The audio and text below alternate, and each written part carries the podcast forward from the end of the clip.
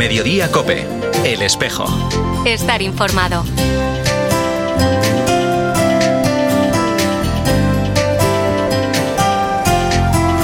Ayer el Papa Francisco ha saludado y deseado una feliz Navidad a los trabajadores y trabajadoras de la Curia Vaticana. Durante su discurso, el Santo Padre ha pedido serenidad para cada uno de los miembros de la Curia, una serenidad que nos permita tener fe en Dios, que nos permita fiarnos de su ayuda. Francisco también ha invitado a la Curia Vaticana a ser testigos y artesanos de la paz, porque tal y como ha expresado, tenemos como jefe y maestro al Señor Jesús que nos llama a unir nuestro humilde trabajo a su obra de reconciliación y de paz. Hoy, viernes 23 de diciembre, a las puertas ya de las celebraciones de Navidad, queremos hacer nuestra esta invitación. Ojalá en estas fiestas reine con especial intensidad la serenidad y la paz de un Dios que se hace niño. ¿Cómo se vive este gran misterio de la fe en nuestra diócesis? Hoy queremos iluminar esta cuestión desde el punto de vista de la pastoral de la salud, pero también hablaremos de las celebraciones propias de esta solemnidad que mañana celebramos. Saludos de Carol Buceta desde estos micrófonos y de todas las personas que hacen posible este programa del espejo de tu y Vigo.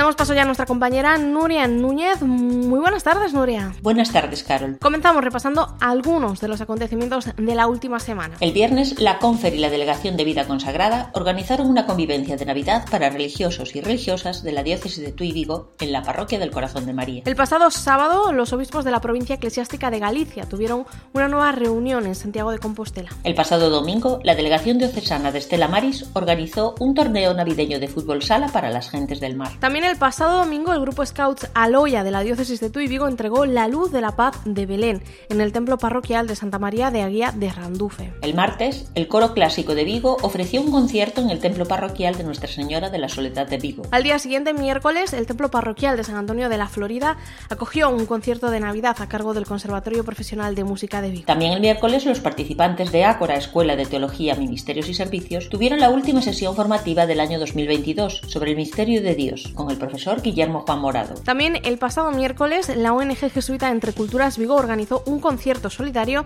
de Navidad en la fábrica de chocolate. El concierto contó con la participación de los artistas Adrián Tims, Aida Alonso y Reyes Carille. Ayer, jueves, al mediodía, el obispo de Tuy Vigo, Monseñor Luis Quinteiro, celebró la Navidad con la comunidad del Seminario Mayor San José de Vigo. También ayer, pero por la tarde, el obispo de Tuy Vigo bendijo el Belén elaborado por la empresa comercial DOCA, próxima a la parroquia de Nuestra Señora de las Nieves, en Teis. Continuamos ahora con nuestra sección Más Cultura de la mano de Carmen Quinta, que hoy nos recomienda una canción que nos puede ayudar en nuestra vida de fe. Más Cultura, una sección para cambiar la mirada. Familia, hoy os traigo una canción muy especial para mí. Es de un grupo latino que le tengo mucho cariño de hace muchos años y que me ayuda mucho a tener claro ideas y principios que tenemos que tener en cuenta todos los días y vivirlos en nuestras casas, con nuestros amigos, con nuestra pareja. Es Aprender a quererte de Morat. Pues esta canción nos resume aquello que buscamos, sobre todo en este inicio de año, que es amar y ser amados. ¿Y cómo se hace eso? Pues lo dice muy claro. No busca la felicidad de uno, sino busca la felicidad del otro. Ante todo, de ahí que rechace la actitud egoísta de mi yo, mi tiempo, cosa. También habla del escuchar, del tener las cosas claras, de no ir de un lado para otro, sino buscar más respuestas que incertidumbre, preguntas. También prometer y cumplir las promesas, entender. No hay necesidad de pensar en vuestra pareja, sino que también resume el amor que podemos tener a nuestros amigos, como es una amistad o una relación pura. Un besazo enorme y espero que la disfrutéis un montón. He perdido la más grande fortuna. No sé nada de tu historia ni de tu filosofía. Hoy te escribo sin pensar y sin ortografía. Algunas personas, la Navidad es sinónimo de comidas copiosas, pero también de reencuentros, de reuniones con esos seres queridos, familiares, amigos que por diversas cuestiones pues no podemos ver el resto del año. Para otras personas puede ser un momento delicado, marcado por la ausencia de personas cercanas que nos han dejado en vida, pero que nos siguen viendo desde el cielo. Y para otros quizás sean unas fechas marcadas por la soledad y la enfermedad. Precisamente en estas fechas del año, la Pastoral de la Salud, desde su ámbito diocesano y parroquial, intensifica su labor para poder acompañar a las personas que estos días, por diversos motivos, tendrán que pasar la Navidad en hospitales o en residencias de ancianos.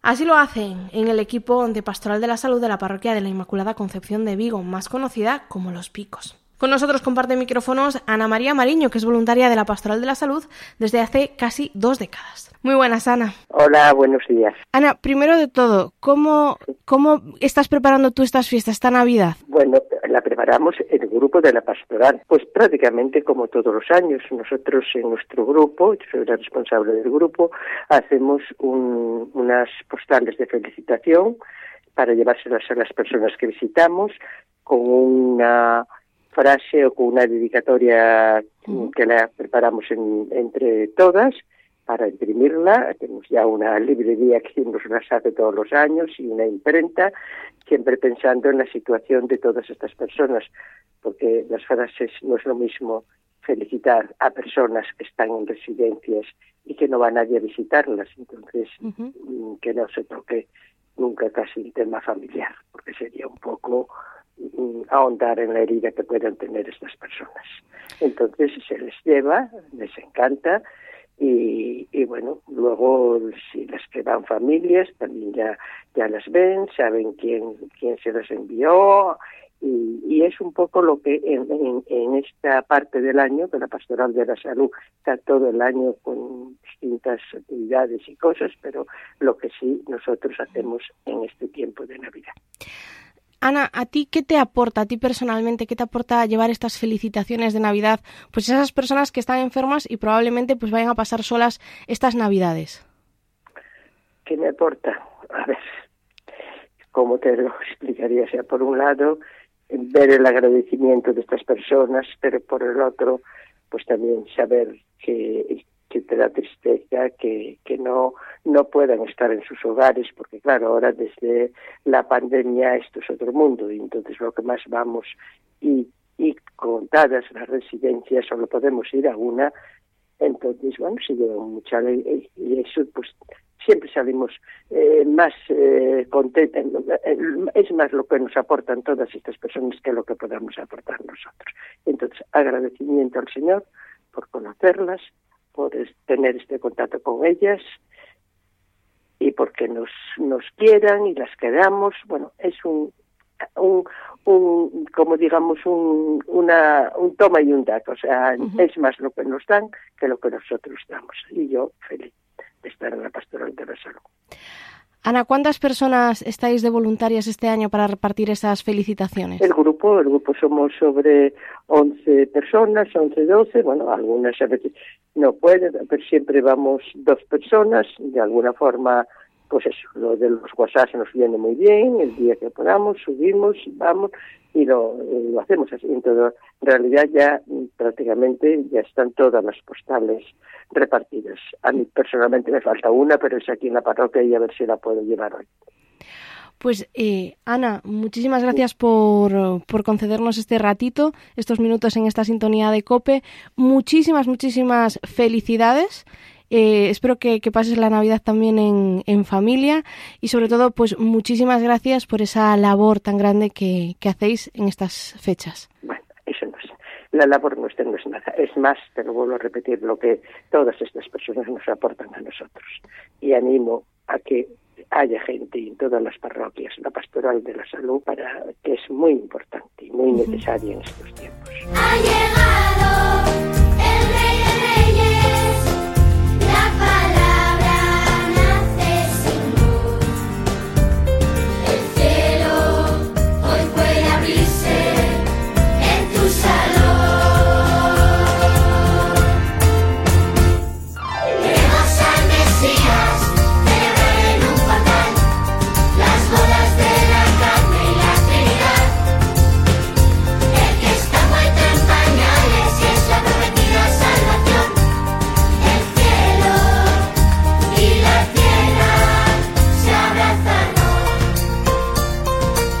La solemnidad de la Navidad es la única celebración con cuatro misas. La de la vigilia, que celebraremos mañana, sábado 24 de diciembre, la de la noche, que se celebra precisamente a medianoche, la de la aurora y la del día, que se celebran propiamente el 25 de diciembre. Los textos son los mismos para los tres años litúrgicos, con el fin de profundizar en el gran acontecimiento que cambió el curso de la historia. Dios se hizo hombre. Desde que se estableció la liturgia de la vigilia de Navidad, cada vez es menos común que las parroquias celebren la misa de medianoche, esa que comúnmente se conoce como la misa del gallo. Las comunidades parroquiales de San Lourenzo de Salvaterra y Santiago de Tortoreos son de las pocas que en nuestra diócesis de Tuy Vigo celebran la misa del gallo. Hoy con nosotros está Sergio Gómez, párroco de Salvaterra y Tortoreos, que nos cuenta cómo esta celebración de la Misa del Gallo puede ayudar a vivir con mayor intensidad la Navidad, la llegada de ese Dios encarnado. Muy buenas, Sergio. Muy buenas, muy buenas, buenos días. Sergio, ¿qué, qué significa celebrar esta Misa de- del Gallo, esta Misa de medianoche? Bueno, yo hace hace cinco años llegué a una parroquia donde ya era tradición celebrar misa del gallo, entonces yo la empecé a celebrar y bueno, es una misa muy entrañable porque la gente, eh, si levantas la mesa, tienes que venir con toda la mesa, eh, con todas las personas que están comiendo en mesa. Entonces, es una, una misa muy familiar donde ah, están las familias enteras, donde vienen todos los niños y, los papás, los abuelos. Y a mí, eh, en estos años que llevo celebrando esta misa, pues estoy muy contento de, de, de- de haberla celebrado y de seguir celebrándola. Sergio, ¿cómo, ¿cómo se prepara esta misa? Claro, a las 12 de la noche tú nos decías, hay que levantar la mesa, ¿no? Hay que dejar la cena e irse a, a la parroquia a celebrar la, la Eucaristía. ¿Cómo lo preparáis desde la comunidad parroquial? Bueno, como te decía, ya era era tradición. Entonces la gente ya me pedía pues que se celebrase esa esa misa, porque hay unas cuantas familias pues que que le gusta eh, comer, eh, después venir a misa y después supongo que en la mayor parte de esas casas sigue la fiesta. Y pues la preparación es simplemente pues celebrar la Navidad con algo especial, en este caso pues la. En, en mi parroquia, en, en la misa del gallo, era tradicional también inaugurar el Belén. O sea, el Belén estaba, digamos, como oculto en una de las capillas laterales hasta la misa del gallo. Y una vez terminaba la misa del gallo, digamos que íbamos allí, abríamos el Belén, lo inaugurábamos. ¿Tenéis vosotros alguna algún momento especial en esta, en esta misa? Nosotros el Belén ya lo tenemos montado, pero si inauguramos, pues aparece el niño en el pesebre, entonces aparece el niño en, en el en el Belén. Es ahora mismo todo- están los Belenes montados en todas las parroquias, solo que el niño Jesús aparece ese, en esa misa del gallo. Es así la forma, lo, lo, lo, lo especial, lo particular que tiene. ¿Cómo esta misa ayuda a tus feligreses también a vivir de manera especial la Navidad? Mira, en- yo celebro dos, eh, dos de medianoche, dos misas del gallo. Una en una aldea, que era, era tradición, el sacerdote anterior ya la, ya la tenía, y la otra en, en Salvatierra. La de Salvatierra, pues como somos dos sacerdotes, pues hemos empezado a celebrar eh, pues, eh, pues dos misas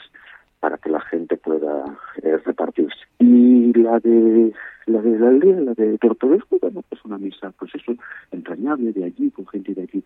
Pero la de la de aquí de Salvatierra tiene algo de particular, sobre todo porque tiene muchísima gente de Hispanoamérica, que se ve que están acostumbrada a celebrar en sus países pues la misa del gallo y la Navidad para ellos pues es muy importante como para nosotros y, y tiene esa particularidad que, que viene mucha gente de Hispanoamérica. Pues Sergio, eh, desde estos micrófonos de COPE, felicitarte la Navidad y... Muchísimas gracias igualmente a ti, a todos tus compañeros y a, toda, pues, a, toda- a todo, a todo el mundo.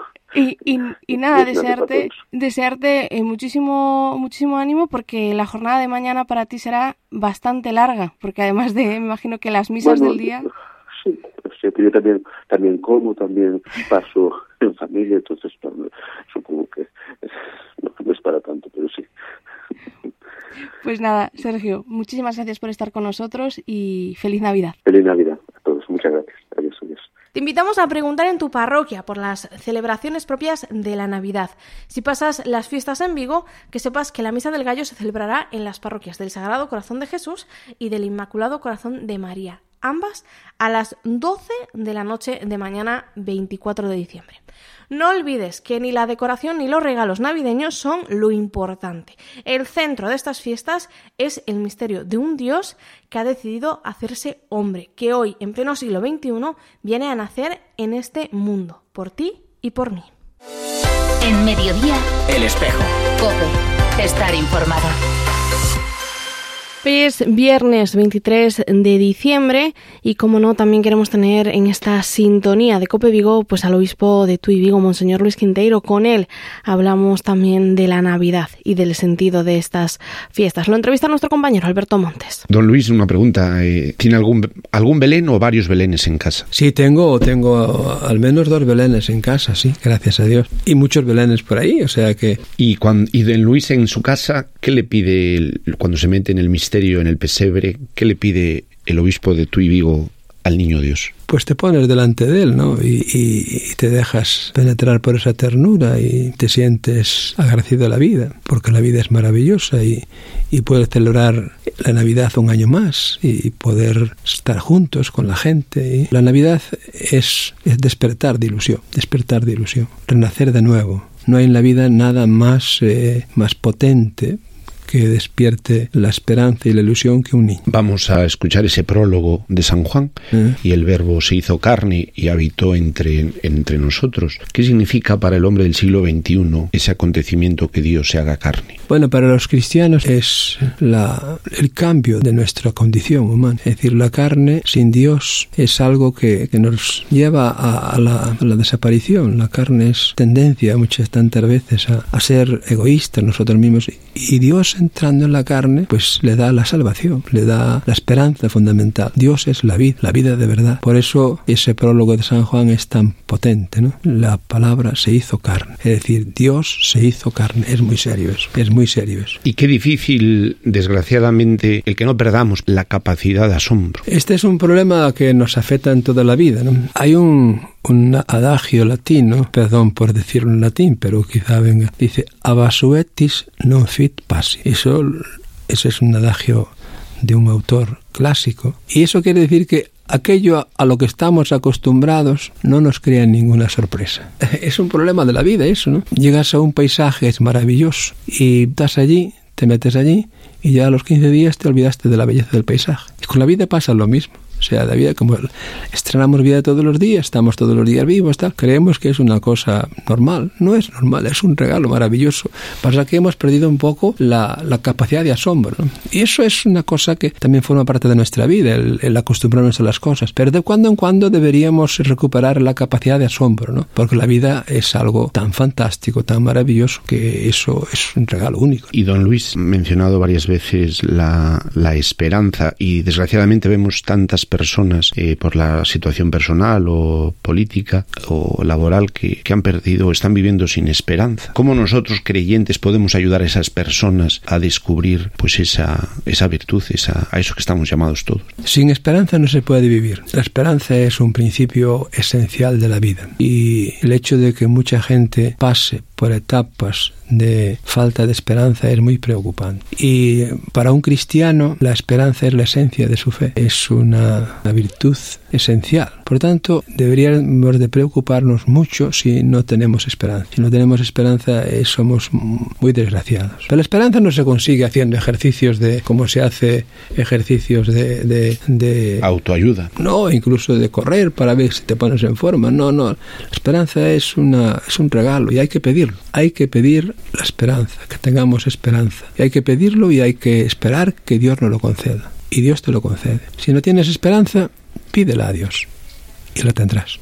Don Luis, sabemos que le gusta y disfruta mucho de la música. En estos días de Navidad nos puede recomendar alguna pieza musical, algún villancico. Hay, hay muchas cosas para la Navidad, pues cualquier villancico. Yo, por ejemplo, en estas, en estas fechas, el, el Noche de Paz es el más universal que hay, ¿no? Pues nos despediremos con Noche de Paz, aunque estamos a estas horas de la mañana, don Luis, y finalmente pedirle pues una felicitación para nuestros oyentes de, de COPE en esta mañana de Navidad. Gracias por esta oportunidad. Me gustaría, me gustaría personalmente deciros feliz Navidad. Es una, una fiesta muy importante y poder deciros feliz Navidad es para mí una gran ilusión. Que paséis una feliz Navidad. Noche de paz, noche de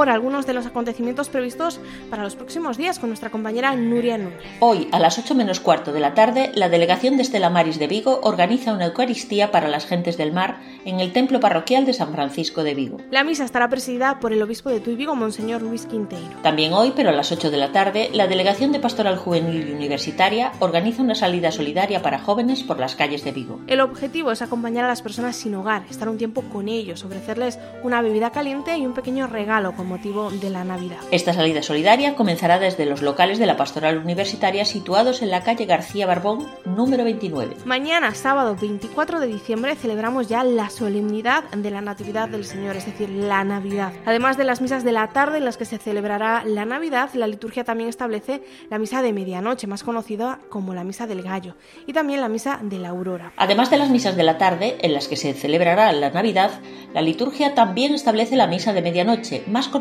como la misa del gallo o la misa de la aurora. En la ciudad de Vigo, estas son las parroquias que celebrarán la misa de medianoche, más conocida como la misa del gallo, el Sagrado Corazón de Jesús y el Inmaculado Corazón de María. Te invitamos a acercarte a tu parroquia de referencia para preguntar por los horarios de las celebraciones de solemnidad de la Natividad, tanto de mañana, sábado, como del domingo. El Papa Francisco también presidirá la misa de Nochebuena desde la Basílica de San Pedro, mañana, sábado a las 7 y media de la tarde. Y el domingo, el Santo Padre impartirá la bendición Urbi et Orbi a las 12 del mediodía desde la logia central de la Basílica de San Pedro. Las celebraciones podrás seguirlas vía streaming por el canal de YouTube de Vatican News o también a través de COPE y 13 Televisión. El lunes, la Iglesia celebra la fiesta de San Esteban, primer mártir de la historia. El próximo viernes, la Iglesia celebra la jornada de la Sagrada Familia bajo el lema La familia, cuna de la vocación al amor. Con motivo de esta jornada, el obispo de Tuy Vigo presidirá la Eucaristía en el templo parroquial del Sagrado Corazón de Jesús. Durante esta celebración, los matrimonios que hayan cumplido 25 o 50 años de casados y que así lo deseen podrán celebrar sus bodas de plata y oro. También el viernes se celebra la fiesta de la traslación de los restos del apóstol Santiago. Con tal motivo, la Cofradía de Santiago Apóstol ha organizado una celebración a las 7 y media de la tarde en el templo parroquial de Santiago el Mayor. Durante la celebración se impondrá la medalla de la cofradía a cinco nuevos cofrades. Hasta aquí este programa del espejo de Tu Vigo. Si quieres estar al día de toda la actualidad diocesana, puedes seguirnos a través de nuestra web www.diocesetuivigo.org. Te lo repito, www.diocesetuivigo.org.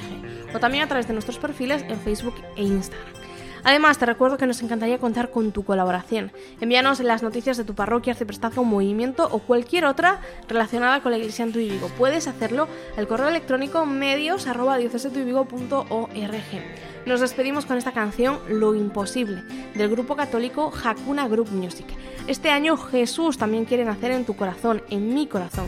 Ojalá podamos acogerle en nuestra vida con los brazos abiertos para ser, como decía el Papa Francisco, portadores de esa serenidad que proviene del Padre y artesanos de esa paz que estamos llamados a construir de la mano de Cristo Redentor. Continúas ahora en Mediodía Cope con Pilar García Muñiz. Feliz semana y hasta el próximo viernes. Dicen que pasa frío, que está naciendo en un portal. Hijo de Dios le llaman, pero no sé si es verdad. Créetelo, es real. Que solo llora pues tiene hambre, que necesita del amor. De unos padres que le cuiden, es imposible que sea amor.